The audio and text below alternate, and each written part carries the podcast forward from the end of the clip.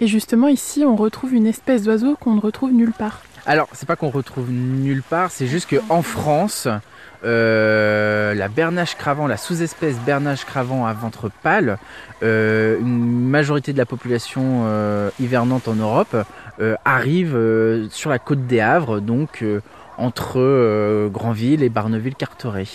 Et c'est à peu près 2000 couples qui, qui, viennent en fait, qui à la base nichent à l'est du Canada et qui viennent, une partie en tout cas, hiverne en France sur la côte des Havres. Et après, il y a quelques familles qui vont quand même euh, bah, hiverner sur, euh, euh, en Bretagne, sur la façade atlantique. Mais c'est vrai que la plus grosse population se trouve ici et notamment dans le havre de Reniville. Et il ressemble à quoi ces oiseaux? Donc la bernache cravant, c'est une petite oie qui est plutôt sombre. Donc euh, de la tête au cou, ça va être euh, tout noir. Euh, ensuite, elle va un dos sombre avec des rayures un peu blanches.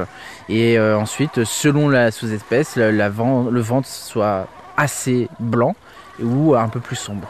Et pendant l'été, est-ce qu'on peut en observer?